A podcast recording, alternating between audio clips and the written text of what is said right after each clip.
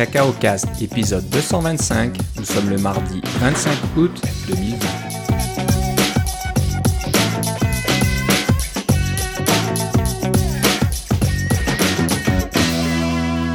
Bonjour et bienvenue à tous dans ce nouvel épisode de Cacao Cast. Comme d'habitude, Philippe Casgrain est avec moi. Comment ça va, Philippe? Ça va très bien et toi, Philippe? Bah, Ça va très bien.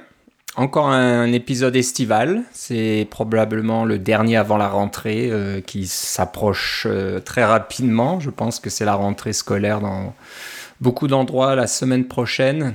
Donc euh, voilà, c'est de, retour à la routine, de retour au travail, mais on va encore quand même profiter de notre dernière semaine d'été, on va dire. Et puis, dans, mon cas, moi, j'ai- j'aimais bien ces petits rendez-vous à tous les trois semaines où on se parlait comme ça par, Internet et parler dans un, dans un micro face à un ordinateur. Mais en fait, maintenant, je fais ça toute la journée pour euh, le travail aussi. Alors, c'est plus, plus aussi spécial qu'avant. Non, hein, c'est devenu la routine, tout ça, ouais. On a tous l'habitude de le faire. Mais bon, on parle de choses un peu plus euh, intéressantes, on va dire. Hein. Bon, ça veut pas dire que le travail est pas intéressant, mais bon, là, on parle vraiment de choses euh, qui nous plaît. Euh, donc, on va commencer par des petites news côté Apple. Donc, on a déjà parlé. je suis pas sûr si on en a parlé vraiment. Non, on l'a pas mentionné. Ça s'est comme passé un peu juste après qu'on ait enregistré. Ouais, je pense. hein. Donc la bataille euh, entre Epic, la compagnie qui fait euh, bah, des jeux vidéo, qui fait des plateformes de développement de jeux vidéo aussi, et Apple. Donc euh, pour rappeler rapidement ce qui s'est passé, Epic a essayé de, de comment dire, de, de vendre Fortnite directement.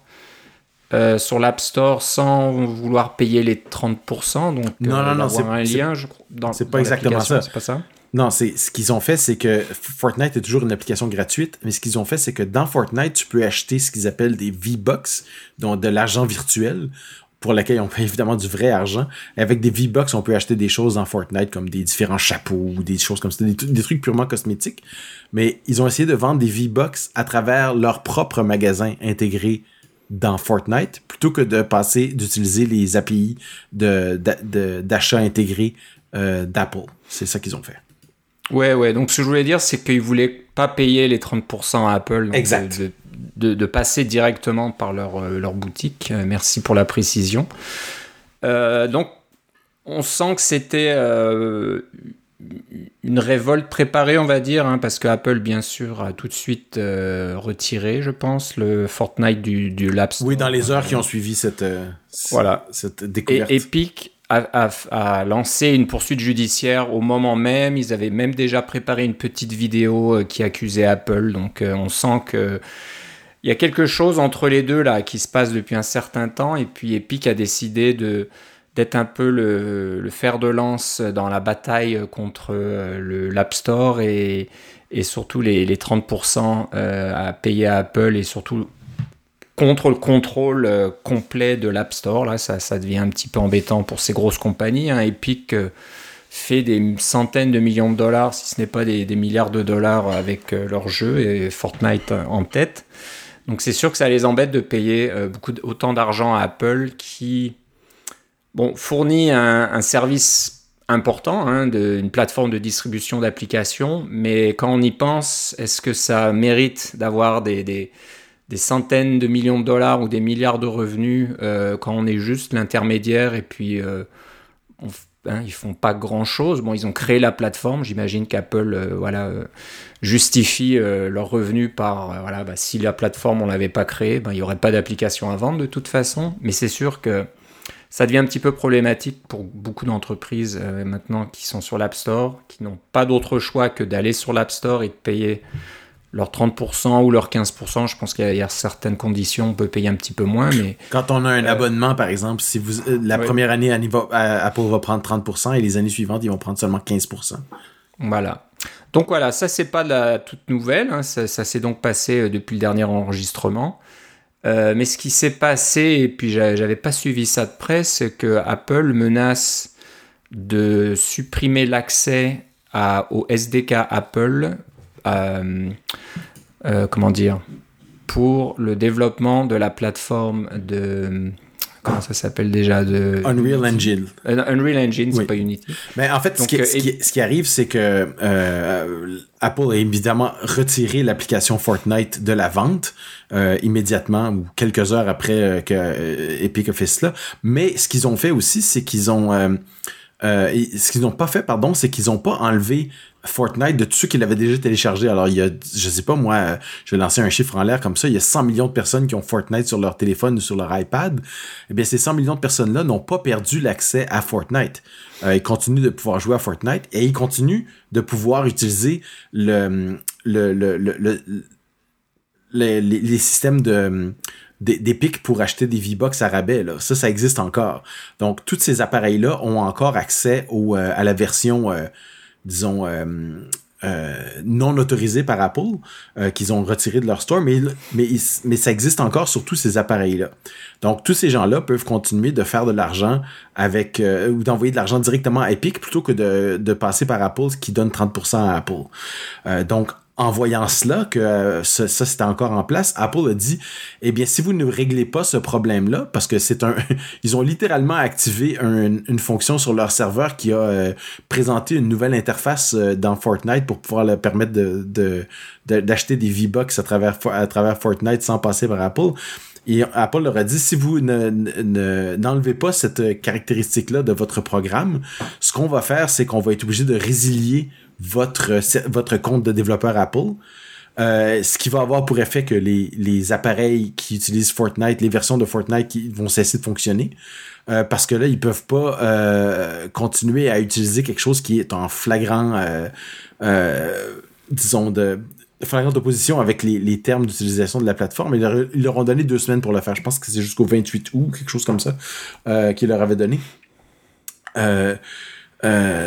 mais la conséquence de ça, c'est que, euh, comme tu l'as comme tu fait remarquer, c'est que euh, Epic est aussi le développeur de l'application euh, du, moteur 3D Unreal Engine, et c'est exactement le même compte. Alors le compte de développeur qui est utilisé pour faire Fortnite, c'est le compte de développeur qui est utilisé pour faire Unreal Engine. Alors si on enlève l'accès à ce compte de développeur là, ça enlève l'accès à, Epic pour euh, faire des euh, de, pouvoir utiliser des, outils de développement les dernières versions d'API. Alors, par exemple, ils pourraient plus télécharger des bêtas de, de iOS 14, par exemple, parce que leur compte de développeur fonctionnerait plus. Ils pourraient plus télécharger des nouvelles versions d'Xcode, etc. Donc, à court terme, ça change pas grand chose, mais à moyen terme, c'est sûr que ça leur enlève des outils pour pouvoir continuer le développement de Fortnite, euh, pas, de Fortnite, de Unreal Engine.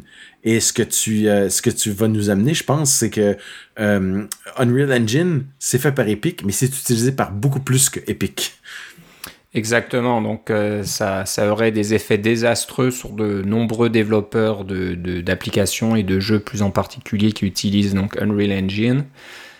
Donc ça pourrait encore marcher pour les versions qui sont encore sur l'App Store, mais pour pouvoir faire des mises à jour et puis pour pouvoir peut-être publier des jeux qui sont en cours de développement actuellement et qui utilisent Unreal Engine, ça peut, ça peut être un gros. Euh, non, à court terme, ça changera pas grand-chose. Ce que ça va changer, c'est que euh, comme, euh, comme Epic ne pourra plus faire de, de tests ou de, de, de mise à jour parce qu'ils n'auront plus accès aux API et aux outils de développement d'Apple, ça veut dire que Unreal Engine va devenir de, de moins en moins euh, utilisable par des gens qui utilisent iOS parce que c'est comme c'est comme si on utilisait un vieux SDK.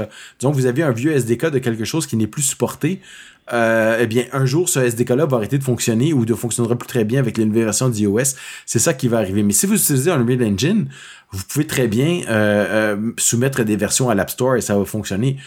Par contre, un jour, Apple va dire, vous devez utiliser Xcode 12 pour euh, euh, soumettre vos, euh, vos, versions. Et puis Unreal sera incapable de construire une version de... pardon, Epic va être incapable de construire une version de Unreal avec, avec Xcode 12 parce qu'ils n'auront pas accès à Xcode 12. Donc, les gens ne pourront, à ce moment-là, ne pourront plus soumettre des, des, mises à jour. Mais ça, on parle de... de ça sera pas instantané, là. C'est dans, dans plusieurs mois, voire plusieurs années, là. Oui, je suis d'accord avec toi, mais dans, dans le cadre d'un développement de jeu qui peut prendre des fois 2-3 ans. Euh, qu'est-ce que fait le développeur dans ce cas-là? Il va dire est-ce que je continue dans cette, euh, dans cette impasse ou je, je saute sur une autre plateforme?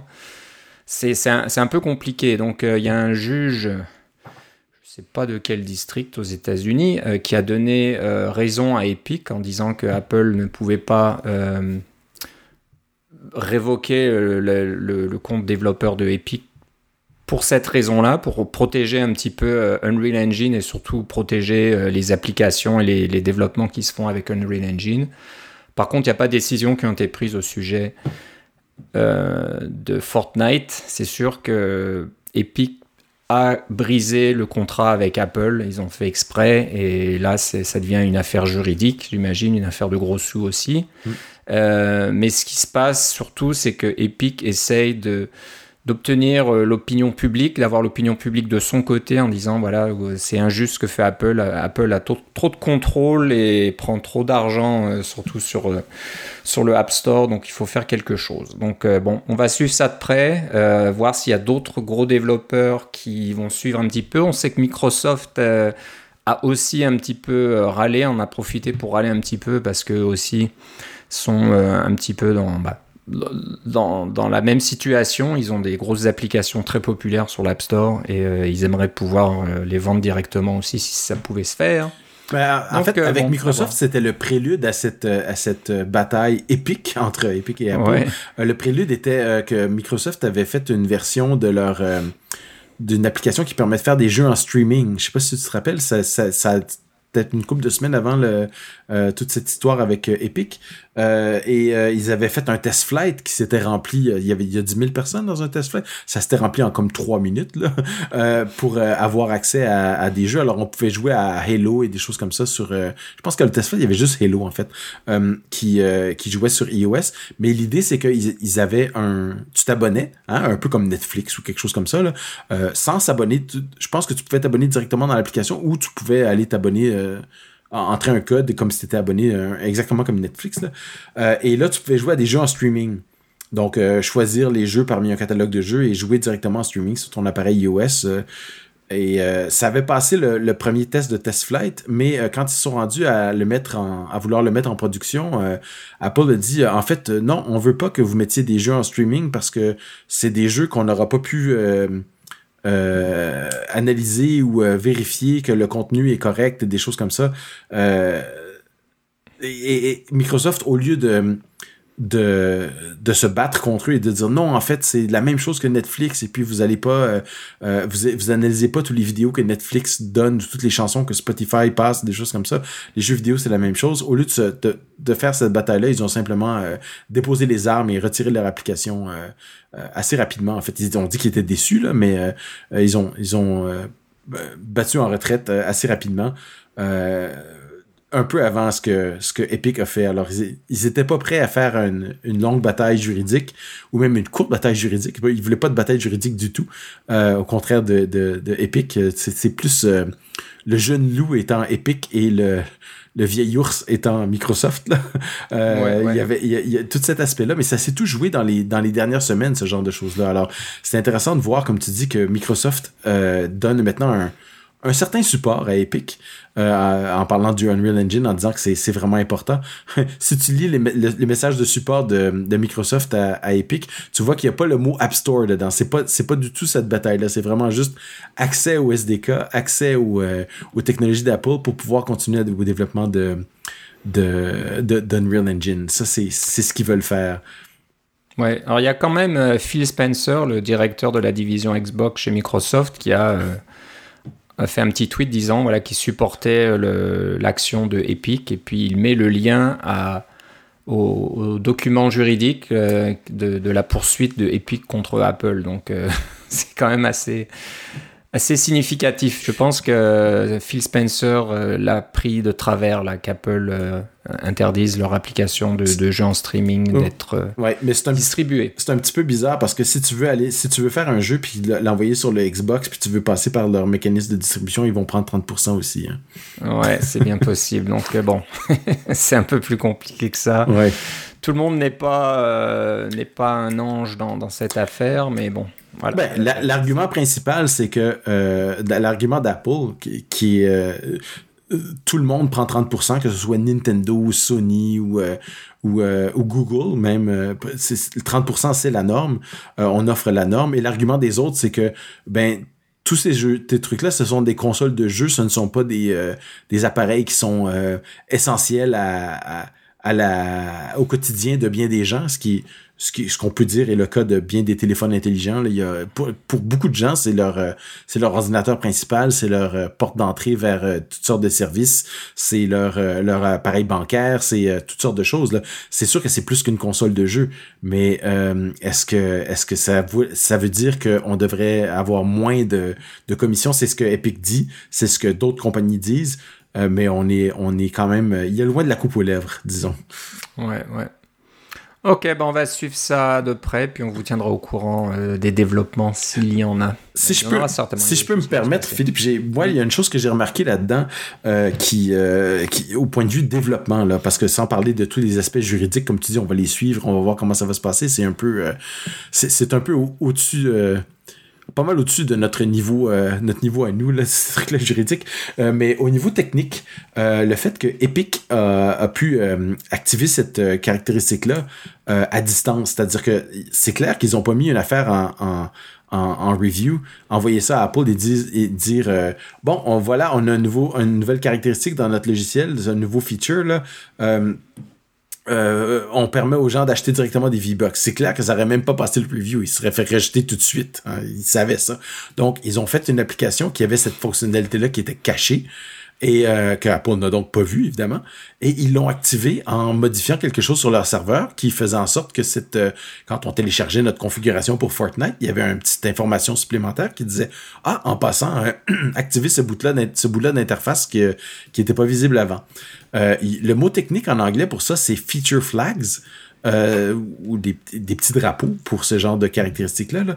Euh, et, ça, c'est quelque chose qui est utilisé beaucoup, beaucoup dans l'industrie pour pouvoir euh, faire des, des tests, on appelle ça des tests AB, là, pour vous dire, il y a une partie de mes utilisateurs qui vont avoir telle, telle caractéristique dans leur logiciel, telle feature, et d'autres d'autres personnes qui soit vont avoir un feature différent ou l'auront pas. Donc, on peut faire des tests, on peut s'assurer qu'il y a un sous-ensemble seulement de nos utilisateurs qui utilisent un nouveau feature. Par exemple, vous, vous créez quelque chose qui va permettre de prendre des photos euh, de très haute résolution. Mais peut-être que euh, vous n'avez pas l'espace de stockage sur vos serveurs euh, pour stocker les photos de tous vos, vos 10 000 utilisateurs simultanément. Vous voulez faire un test, vous voulez juste que les 100 une centaine d'utilisateurs puissent, faire ça. Donc, un, espèce de, truc progressif. Mais vous activez donc l'interface à l'aide de quelque chose du côté serveur. vous activez le feature flag. c'est donc quelque chose qui est extrêmement commun. Mais en théorie, c'est pas permis par, la, Apple de faire ça parce que Apple veut avoir le binaire qui n'est non modifiable et qui comprend toutes les caractéristiques telles que visibles par n'importe quel des utilisateurs pour qu'ils puissent faire une analyse complète. Euh, alors, est-ce que ça va mettre un froid dans l'utilisation des feature flags euh, qui est encore une fois une pratique extrêmement répandue dans l'industrie? Euh, au niveau des, des applications de euh, iOS, est-ce que Apple va dire si vous utilisez des feature flags, automatiquement vous, votre application est, euh, est rejetée parce qu'il y a des fonctionnalités qu'on peut pas tester? Est-ce que est-ce que euh, va falloir tout activer tout de suite ou utiliser les procédures d'Apple? Parce qu'ils ont des procédures pour faire on appelle ça du phased rollout c'est dans quand seulement disons 10% de vos utilisateurs ont la nouvelle version, ensuite 20%, ensuite 30% et c'est graduel au cours d'une semaine. Il y a des fonctionnalités dans Test Flight pour pouvoir faire ça. Euh, est-ce qu'ils vont vous dire, vous devez absolument utiliser ça, vous pouvez pas utiliser votre, votre fonction serveur pour pouvoir activer des interfaces?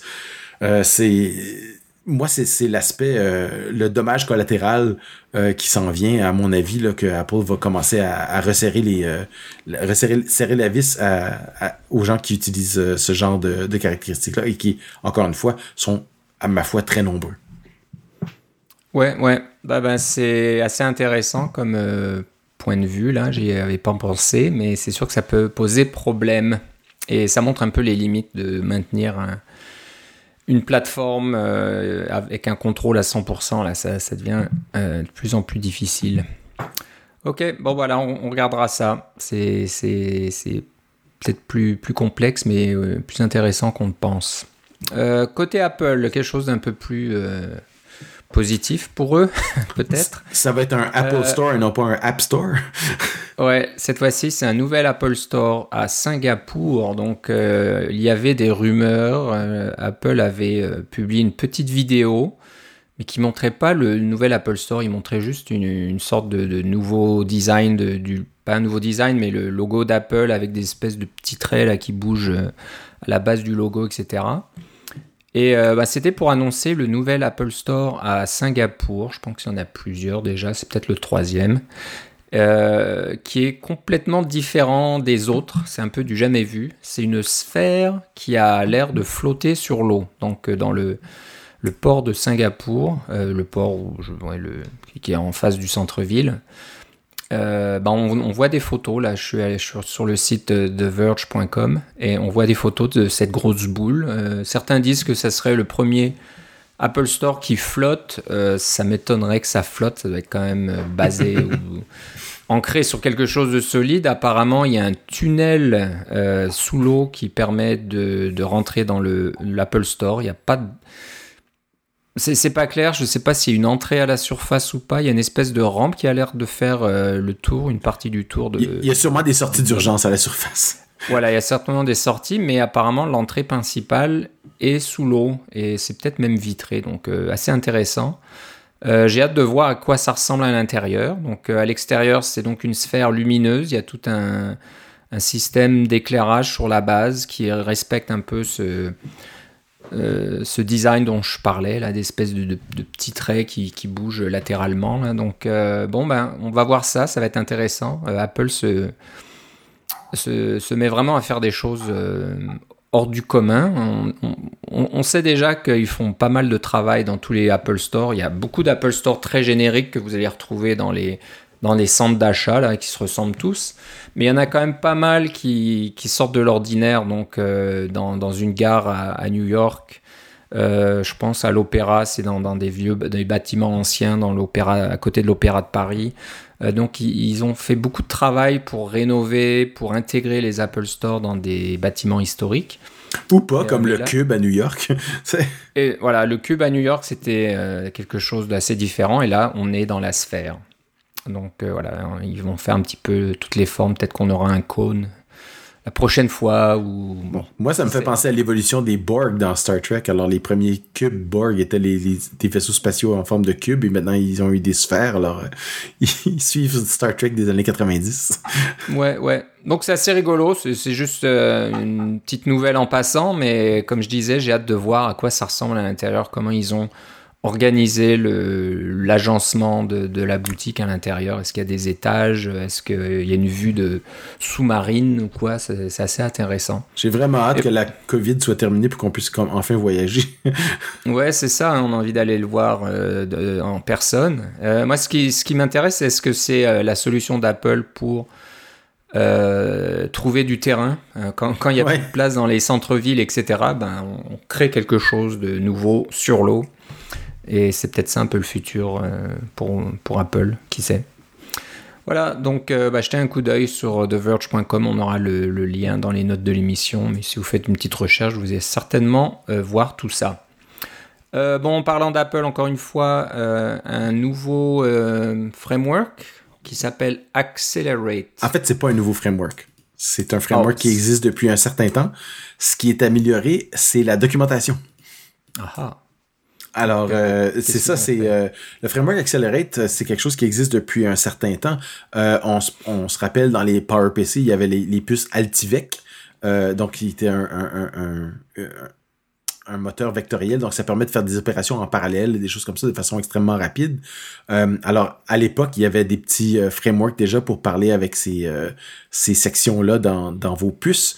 Euh, pour euh, faire des, des, des, opérations comme des modifications d'images, comme par exemple si vous avez un, une gigantesque image avec des millions de pixels dedans, euh, et, vous pouvez la découper en morceaux pour travailler en parallèle sur les différentes sections de l'image. Altivec était le genre de truc. Alors, ils ont tout intégré ça dans un framework qui s'appelle Accelerate, qui existe depuis ouf, euh, je vais dire macOS 10.6 au moins, là, mais ça, là, j'y vais par, j'y vais par mémoire, là.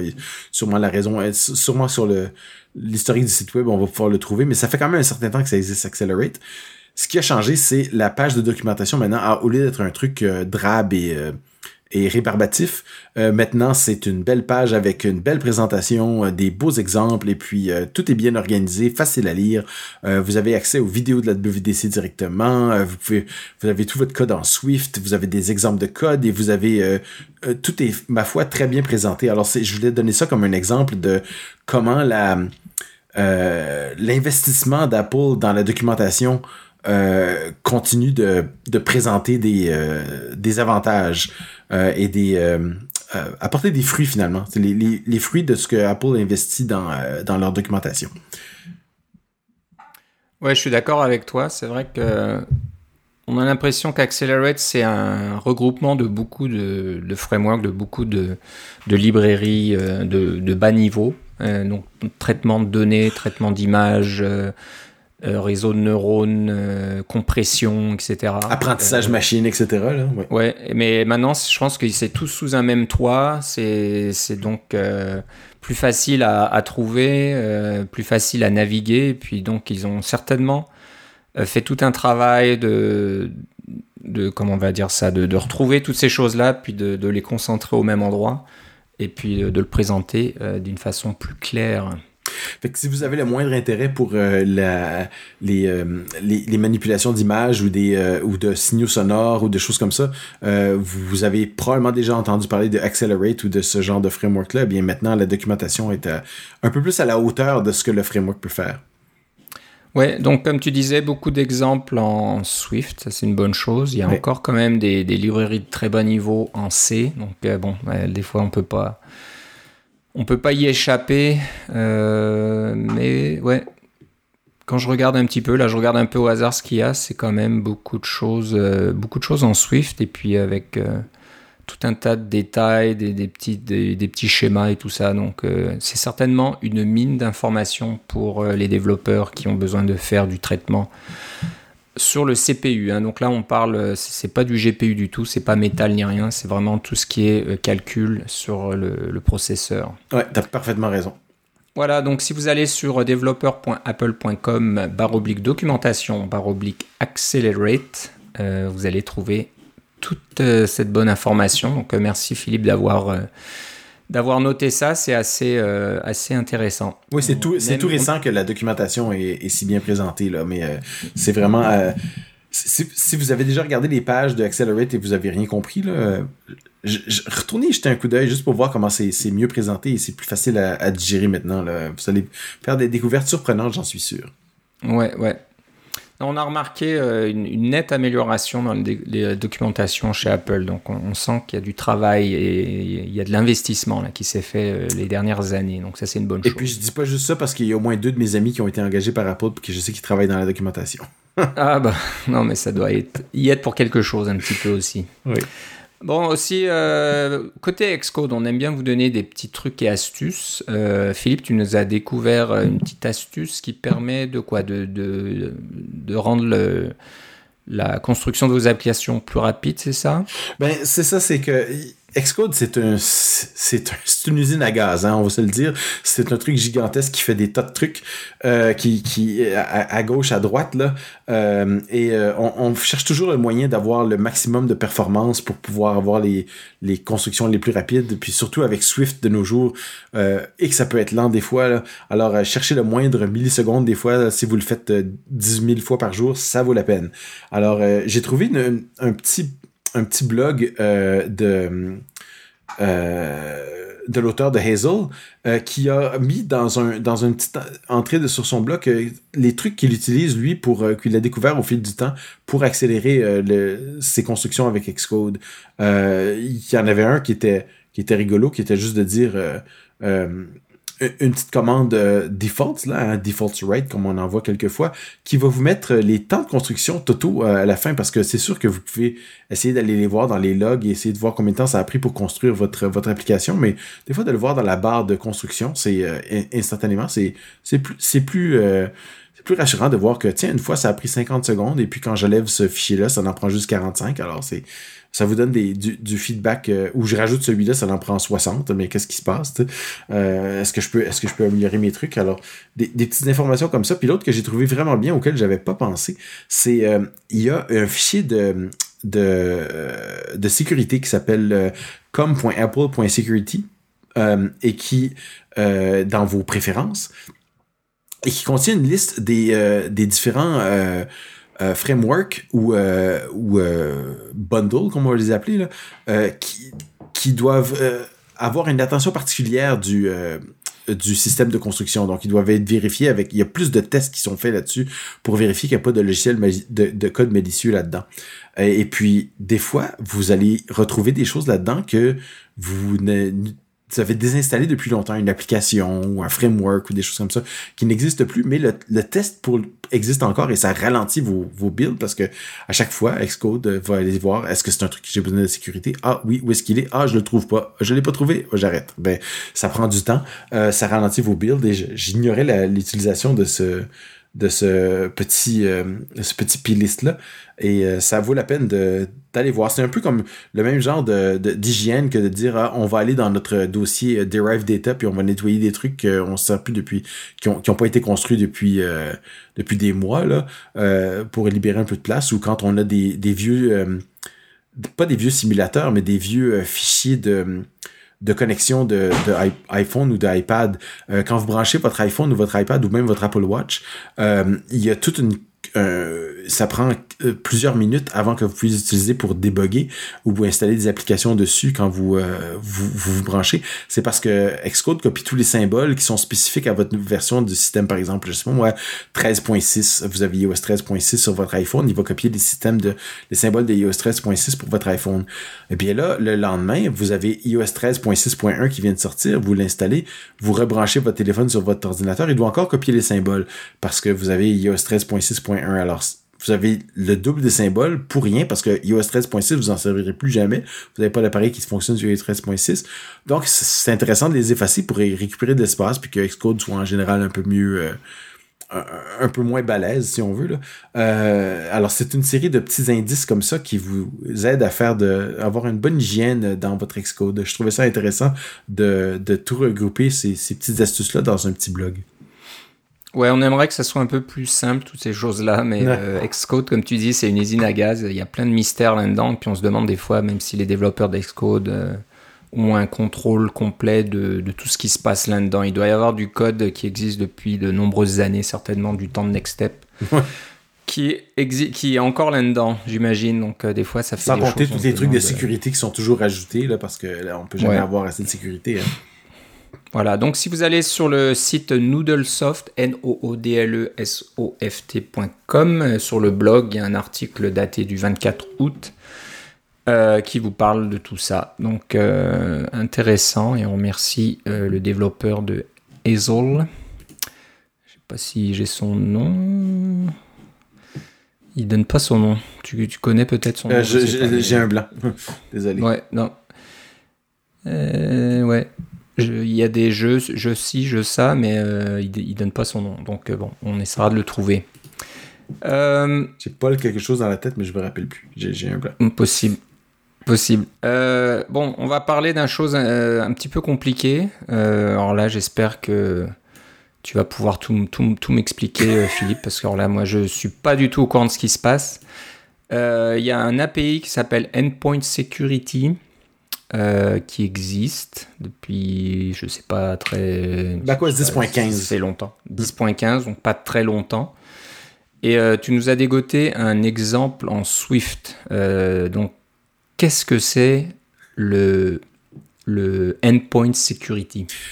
Oui, ça c'est vrai que c'est très pointu, là, mais ça peut intéresser certains de, de, nos auditeurs qui, je sais, aiment toujours les trucs un peu obscurs. Alors, vous savez sûrement que pour créer des, euh, des, applications qui vont être euh, antivirus ou qui vont tester des, euh, des comportements malicieux pour détecter des, des, des, logiciels qui sont des chevaux de Troie ou des choses comme ça, ça prend souvent un accès relativement intrusif à votre à votre système et ça ralentit le tout parce qu'il faut toujours scanner des choses comme ça. c'est l'équivalent de toujours aller vous voulez voir si un, un, nouvel email, vous devez, vous devez aller demander au serveur est-ce que j'ai un nouvel email, le serveur vous répond. Bon, il faut toujours scanner, il faut toujours aller vérifier, il faut toujours vérifier les nouveaux documents, etc. Il y a beaucoup de travail, ça ralentit votre ordinateur. Euh, c'est pas passionnant quand on a un truc qui est sur batterie. Euh, L'appareil iOS, la même chose. Euh, alors, la solution pour Apple, c'est ils ont fait un nouvel API qui s'appelle Endpoint Security, qui vous permet d'obtenir des, des, des, événements euh, vous inscrivez à cette API-là et vous obtenez différents événements quand différents trucs se passent. Par exemple, une nouvelle, application est installée, une application est lancée, etc. Euh, un, bout de code est exécuté dans un certain dossier, etc. Euh, Endpoint Security, c'est la solution d'Apple pour dire si vous voulez développer un logiciel de sécurité, et Apple est d'accord avec le fait que vous développiez des logiciels de sécurité, il n'y a pas juste Apple qui fait de la sécurité. Un Gatekeeper, c'est bien beau, puis Catalina avec ses partitions en lecture seulement, c'est bien beau, mais il y a autre chose qui est dans la sécurité. Et quelquefois, il y a des choses qui sont essentielles en sécurité pour euh, certaines applications, que ce soit gouvernementales ou etc. Là, il y a des, des, euh, des mandats qui sont émis. Euh, vous devez absolument avoir ce genre de, de, logiciel de sécurité, mais vous voulez pas compromettre la, la performance de votre ordinateur. Alors, Endpoint Security, c'est ce genre d'API-là. ce que j'avais pas vu passer encore, c'est que c'est un truc un peu ésotérique, mais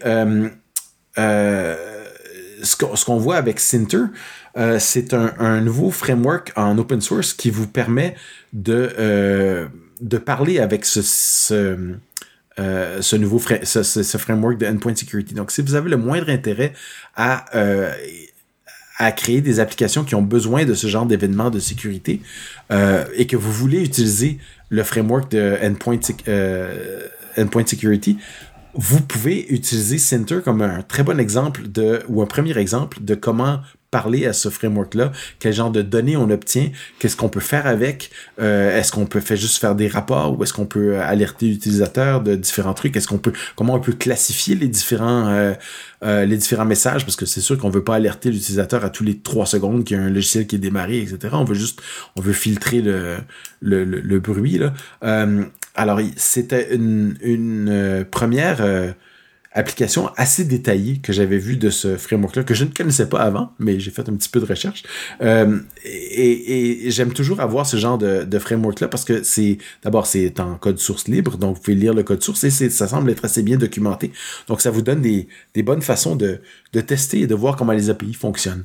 Donc, c'est un peu comme de la documentation externe de, Endpoint Security et ça, euh, ça vous donne euh, un autre euh, cadre de référence pour euh, ce genre d'application de sécurité que vous voulez peut-être ou qui peut-être qui vous intéresse d'un point de vue purement académique là, sur votre ordinateur. Vous voulez savoir comment ça fonctionne et vous voulez savoir comment est-ce que vous pouvez être euh, averti de ce genre de petits événements-là sans avoir à, à, écrire une application qui, qui est, ma foi, très intrusive. Voilà, donc si vous allez sur GitHub, sur le compte de Trail of Bits, T-R-A-I-L-O-F-B-I-T-S, et euh, vous regardez le projet Sinter, S-I-N-T-E-R, vous aurez accès à tout le code qui est donc en open source. Donc vous pouvez voir comment ça marche, comment ils ont fait l'interface entre l'API. Euh, je ne sais pas si c'est une API en C ou, ou quoi, mais. Euh, ah oui, c'est une API en C justement voilà, d'avoir fait l'interface et puis d'exposer des, des, API en Swift qui sont plus faciles à consommer euh, pour votre application. Donc, euh, intéressant de, de, voir que il y a des choses qui sont faites et que la Swiftification euh, continue. ça, c'est de la Swiftification par un, par un tiers, hein, c'est ça? par un tiers, ouais, Ça, ça, vient petit à petit. Mais bon, là, on voit que pour le Accelerate, il y a beaucoup d'exemples en Swift. Donc, Apple a fait des efforts. Ils ont certainement. Mm changer euh, beaucoup d'exemples qui étaient en Objective-C et les, ils les ont réécrits en Swift. Donc espérons que ça continue comme ça.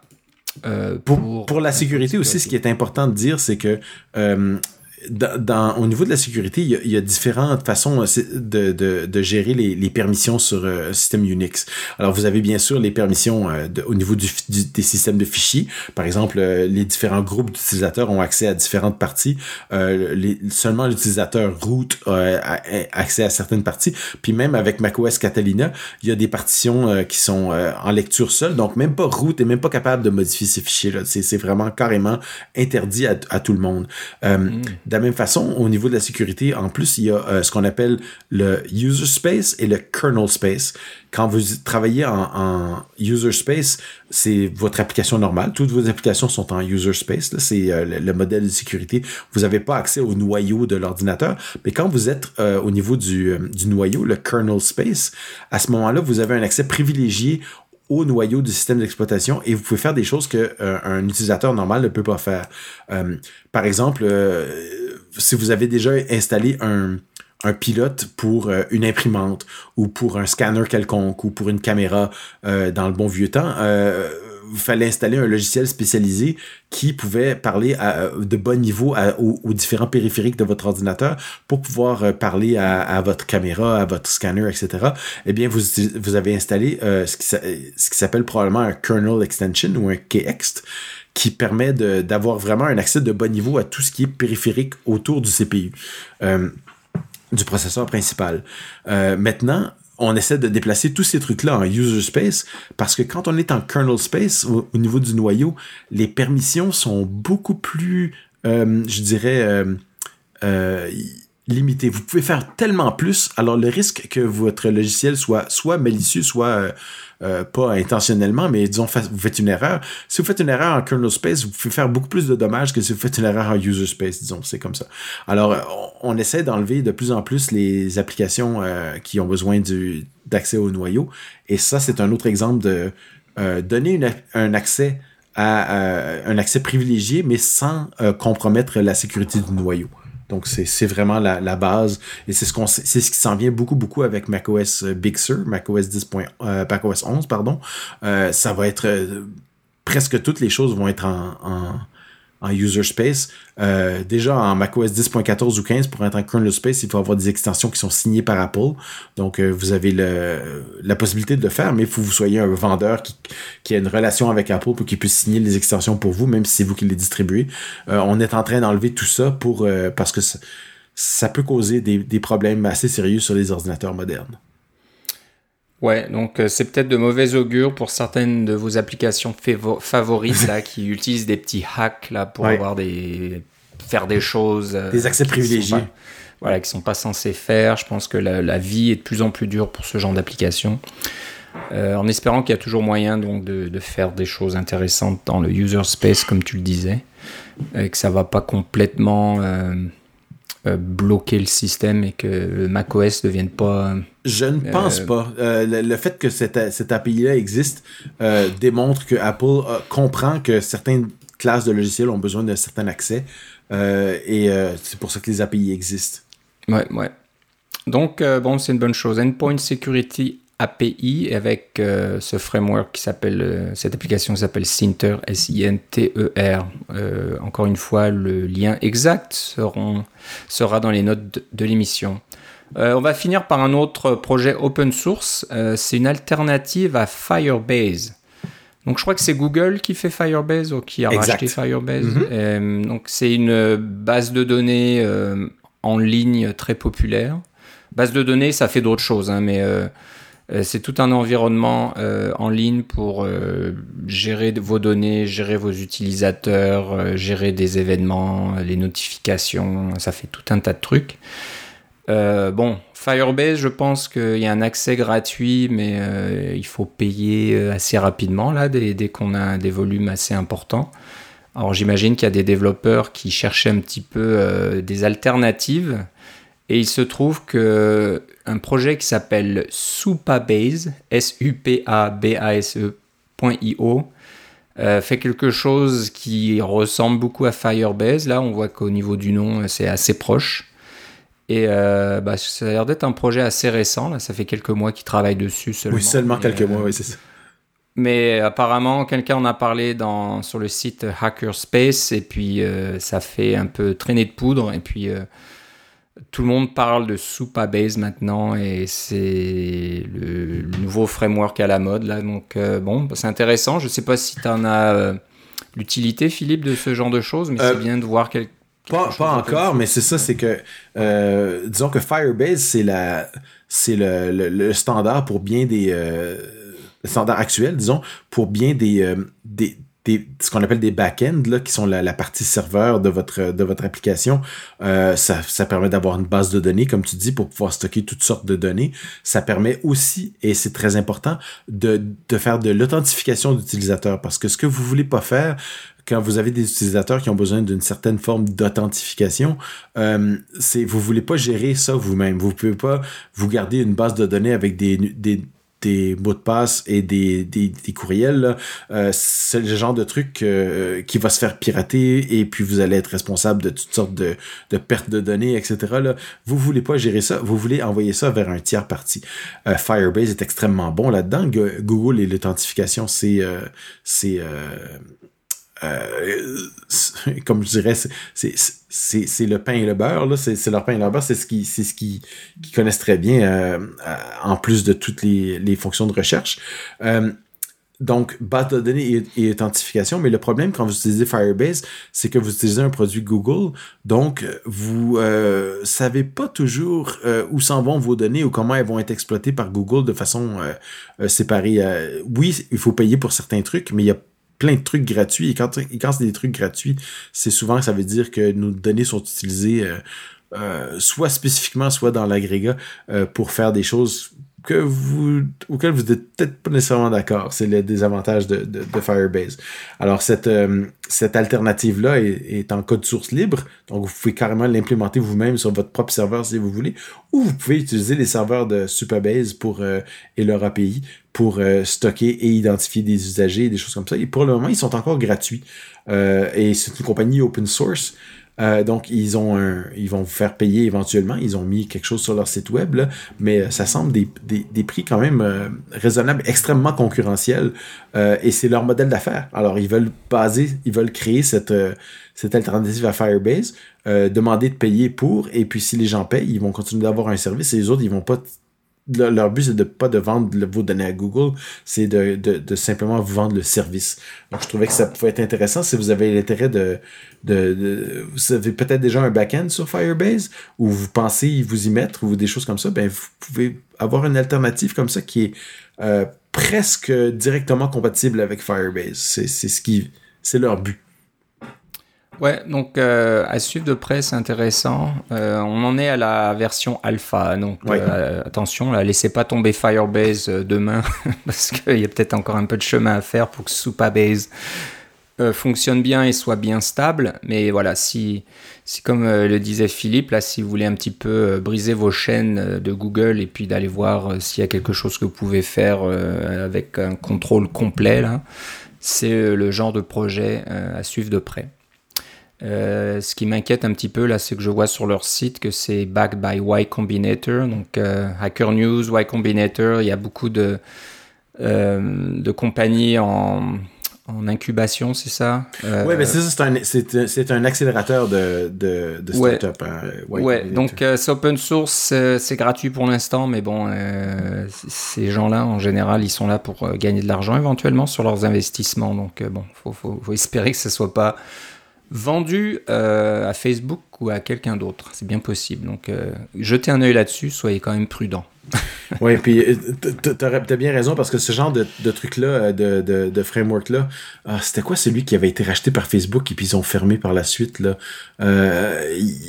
Des, des, compagnies qui, qui vous proposent de faire un back-end pour votre, votre système et puis ensuite vous payez un peu et puis vous avez un, un, un back-end pour votre, votre application iOS. Il y en a beaucoup. Euh, il y en a moins maintenant. C'est pour ça que celui-là, je l'ai vu, euh, je l'ai vu passer puis j'ai trouvé ça intéressant. Ce que je trouvais bien, c'est qu'ils sont en code source libre. Alors, si la compagnie décide de faire d'aller dans une direction euh, laquelle vous n'êtes pas d'accord, vous avez toujours la possibilité de prendre leur leur stack et de mettre ça sur votre propre instance de, je sais pas moi, Linode ou quelque chose comme ça. Et puis voilà, vous avez vous avez répliqué votre propre Superbase avec votre propre euh, ordinateur là, finalement, votre, votre propre serveur. Donc, il y a toujours cette porte de sortie-là, ce qui n'était pas vrai des, euh, des autres frameworks où, euh, oui, il y avait des possibilités d'exporter les choses, mais c'était pas comme un, directement glisser-déposer. Là Celui-là, ça a le potentiel de vraiment être directement compatible entre la version open source et la version payante parce que c'est la même version. Ouais. Ok, donc voilà, supabase.io. Jetez un coup d'œil et à suivre de près. Euh, voilà, donc on arrive au bout de notre émission aujourd'hui. Euh, on va se reparler encore dans trois semaines. Alors, j'ai regardé un petit peu là pendant que tu finissais de parler, Philippe, que l'année dernière, il y avait un événement Apple le 10 septembre. Ouais. le 10 septembre, c'est si s'il y en avait encore cette année, C'est dans vrai pas, vraiment pas longtemps, c'est dans deux semaines, un peu plus de deux semaines. Donc euh, pour l'instant, rien n'a été euh, annoncé officiellement, je crois. Je n'ai rien vu passer. Mais l'année dernière, faut quand même se rappeler que l'iPhone 11 Pro, iPhone 11, euh, Apple Watch Série 5, des nouveaux iPad ont été ont été annoncés. On parlait d'Apple TV Plus aussi à cette époque-là, Apple Arcade et tout ça. Donc il y a eu beaucoup de, beaucoup de choses. Alors, est-ce que ça va être pareil cette année? On va avoir quelque chose au mois de septembre. Donc, on sait qu'avec euh, ce qui se passe dans le monde actuellement, il y a des, petits délais. Euh, les choses se passent plus vraiment. Au niveau de la manufacture, oui, c'est ça. Voilà, donc euh, qui, qui sait là? Est-ce qu'un Apple, un iPhone 12 va être annoncé en septembre ou peut-être un peu plus tard au mois d'octobre? Donc, on suit ça, on verra ça. et, quand est-ce qu'ils vont sortir, évidemment, les, les, versions finales de iOS 14, de macOS 11 euh, de WatchOS, euh, tvOS, etc. Là, les bêtas, ça, les bêtas se suivent et ça et accélèrent. Là, on en voit qu'on est à la bêta 6, je crois, euh, iOS 14, quelque chose comme ça. Donc, c'est sûr que ça s'approche. Il y a des, des, choses là qui vont se passer certainement. Donc voilà. Qui sait? Au prochain épisode, on parlera peut-être de nouvelles annonces ou on parlera de rumeurs qui commencent à, à se faire entendre. On verra bien. Ou on parle de trucs complètement ésotériques comme le Endpoint Security API.